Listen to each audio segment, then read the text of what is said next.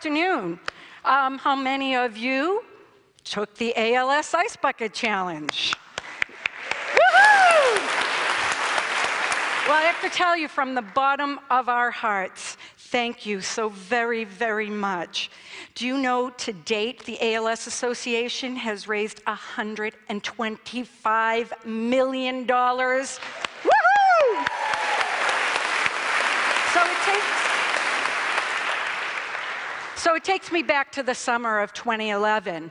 Um, my family, my kids had all grown up. We were officially empty nesters, and we decided let's go on a family vacation. Jen, my daughter, my son in law, came down from New York. My youngest, Andrew, he came down from his home in Charlestown where he was working in Boston and my son Pete, who had played at Boston College baseball, had played baseball professionally in Europe, and then had now come home and was selling group insurance. He also joined us. And one night I found myself having a beer with Pete. And Pete was looking at me and he just said, You know, Mom, I don't know, selling group insurance is just not my passion. He said, um, I, I just don't feel I'm living up to my potential. I don't feel this is my mission in life. And he said, You know, oh yeah, by the way, mom, I have to leave early from vacation because my intercity league team that I play for made the playoffs. And I have to get back to Boston because I can't let my team down. I'm just not as passionate about my job as I am about baseball. So off Pete went and left the family vacation, break a mother's heart. And he um, went, and we followed four days later to see the next playoff game. We're at the playoff game, Pete's at the plate, and a fastball's coming in, and it hits him on the wrist. Oh, Pete. His wrist went completely limp like this. So for the next six months, Pete went back to his home in Southie, kept working that unpassionate job, and was going to doctors to see what was wrong for this wrist that never came back. Six months later in March, he called my husband and I, and he said, Oh, mom and dad, we have a doctor that found a diagnosis for that wrist. You want to come to the doctor's appointment with us, with me? I said, Sure, we'll come in. That morning, Pete John and I all got up, got dressed, got in our cars, three separate cars, because we were going to go to work after the doctor's appointment to find out what happened to the wrist. Walked into the neurologist's office, sat down, four doctors walk in, and the head neurologist sits down.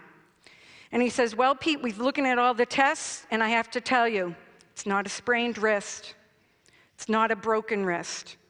It's not nerve damage in the wrist. It's not an infection. It's not a Lyme, it's not Lyme disease. And there was this deliberate elimination going up. And I was thinking to myself, where is he going with this? Then he put his hands on his knees. And he looked right at my 27 year old kid and said, I don't know how to tell a 27 year old this. Pete, you have ALS. ALS?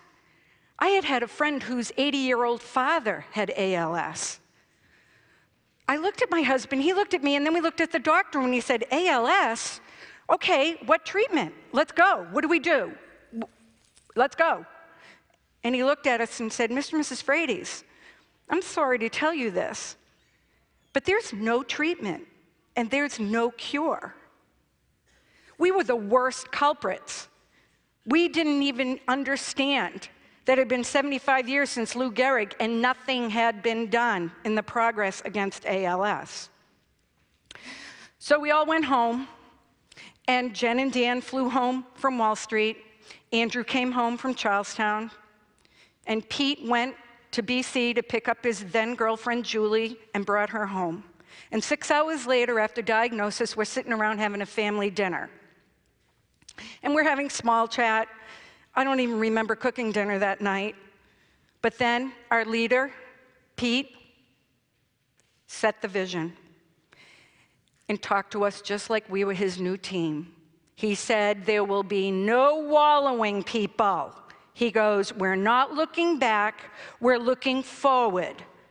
What an amazing opportunity we have to change the world.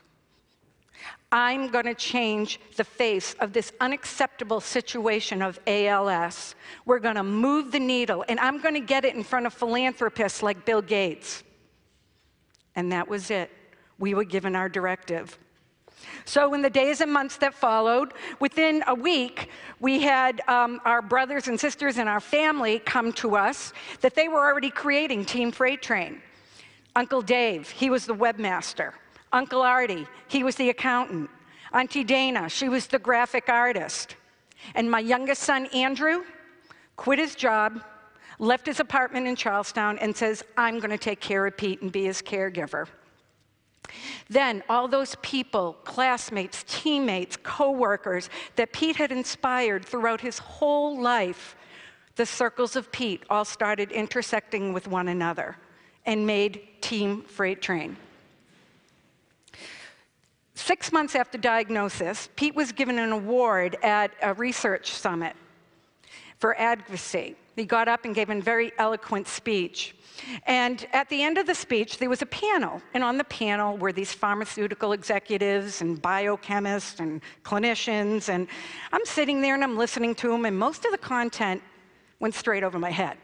I avoided every science class I ever could. But I was watching these people and I was listening to them, and they were saying, I, I do this, I do that, and there was a real unfamiliarity between them.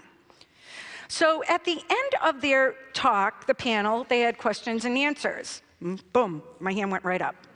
And I get the microphone and I look at him and I say, Thank you. Thank you so much for working in ALS. It means so very much to us. I said, But I do have to tell you that I'm watching your body language and I'm listening to what you're saying. It Just doesn't seem like there's a whole lot of collaboration going on here. And not only that, where's the flip chart with like the action items and the follow up and the accountability? What are you going to do after you leave this room? And then I turned around, and there was about 200 pairs of eyes just staring at me. and it was at that point that I realized that I had talked about the elephant in the room. Thus, my mission had begun. So, over the next couple of years, um, Pete, we've had our highs and our lows. Pete was put on a compassionate use drug. It was hope in a bottle for the whole ALS community. It was in a phase three trial. Then, six months later, the data comes back no efficacy. We were supposed to have therapies overseas, and the rug was pulled out of us. So, for the next two years, we just watched my son be taken away from me, little by little, every day.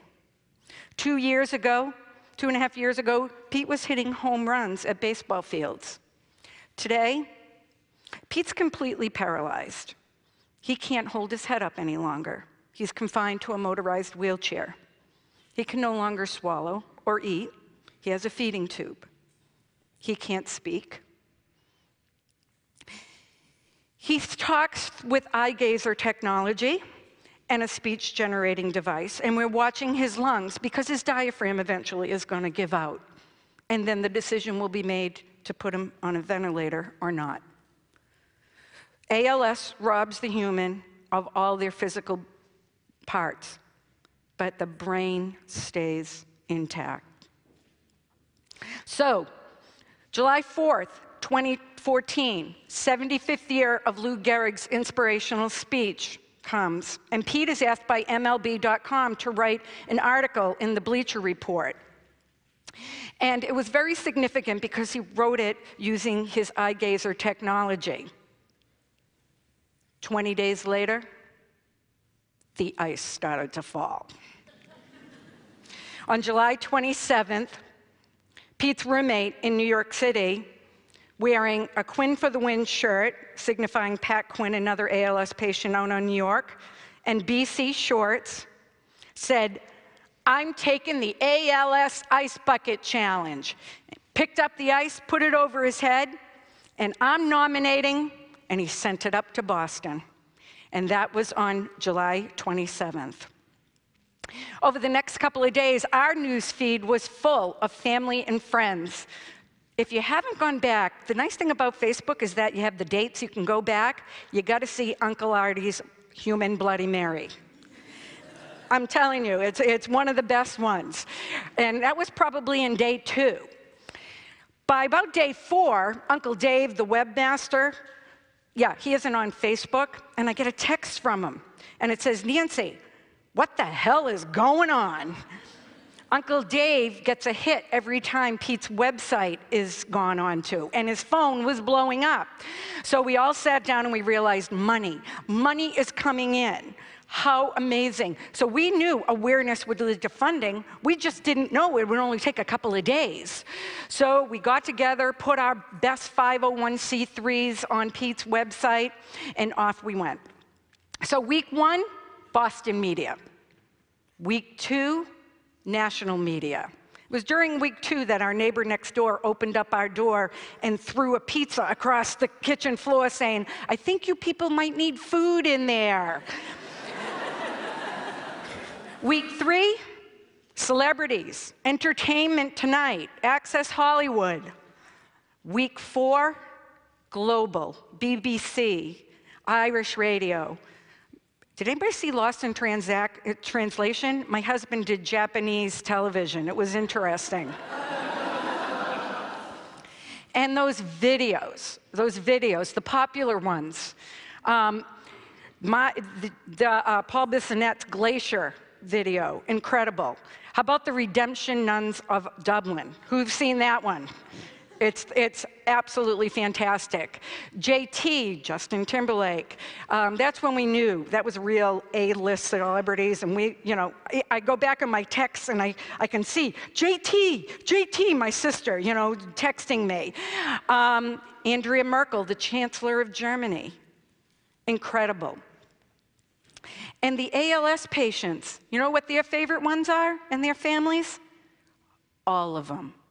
Because this misunderstood and underfunded rare disease, they just sat and watched people saying it over and over ALS, ALS. It was unbelievable.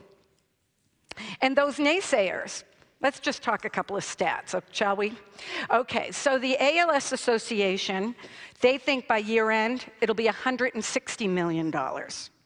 ALS TDI in Cambridge, they raised $3 million. Well, guess what? They had a uh, clinical trial for a drug that they've been developing. It was on a three year track for funding. Two months. It's coming out, it's starting in two months.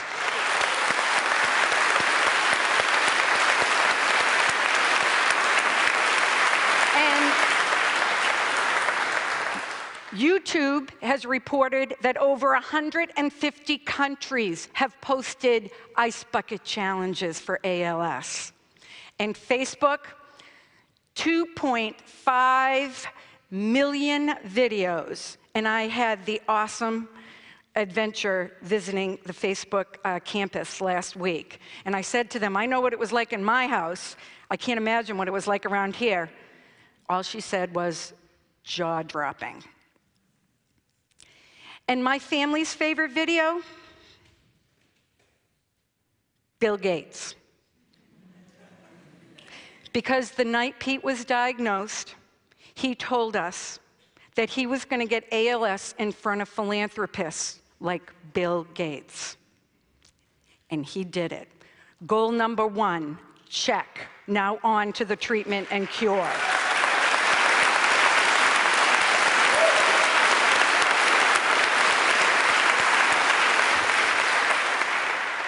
So, okay, after all this ice, we know that it was much more than just pouring buckets of ice water over your head. And I really would like to leave you with a couple of things that I'd like you to remember. The first thing is every morning when you wake up, you can choose to live your day in positivity. Would any of you blame me if I just was in the fetal position and pulled the uh, covers over my head every day? No, I don't think anybody would blame me. But Pete has inspired us to wake up every morning and be positive and proactive. I actually had to diss support groups because everybody was in there saying that uh, spraying their lawns with chemicals, that's why they got ALS. And I was like, I don't think so. But, you know, I had to get away from the negativity. The, the second thing I want to leave you with is the person at the middle of the challenge has to be willing to have the mental toughness to put themselves out there. Pete still goes to baseball games, and he still sits with his teammates in the dugout. And he hangs his gravity feed bag right on the cages. You'll see the kids, they're up there hanging it up. Pete, is that okay? Yep. And then they put it right into his stomach because he wants them to see what the reality of this is and how he's never, ever going to give up. And the third thing I want to leave you with if you ever come across a situation that you see as so unacceptable, I want you to dig down as deep as you can and find your best mother bear and go after it.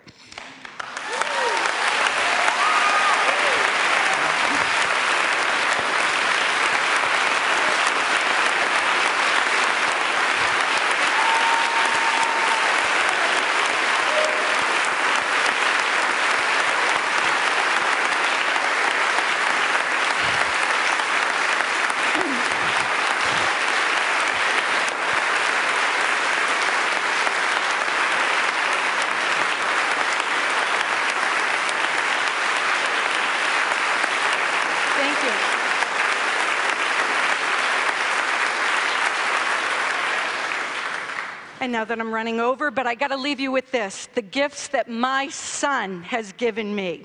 I have had 29 years of being the, having the honor of being the mother of Pete Frates. Pete Frates has been inspiring and leading his whole life. He's thrown out kindness, and all that kindness has come back to him. He walks the face of the earth right now and knows why he's here. What a gift. The second thing that my son has given me is he's given me my mission in life. He's had, now I know why I'm here. I'm going to save my son. And if it doesn't happen in time for him, I'm going to work so that no other mother has to go through what I'm going through. And the third thing, and last but not least, gift that my son has given me as an exclamation point to the miraculous month of August 2014. That girlfriend that he went to get on the night of diagnosis is now his wife.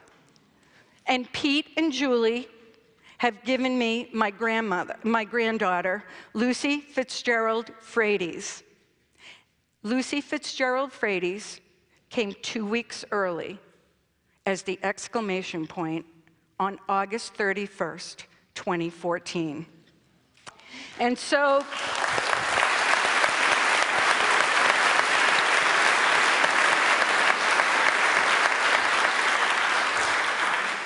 And so let me leave you with Pete's words of inspiration that he would use to classmates, coworkers, and teammates.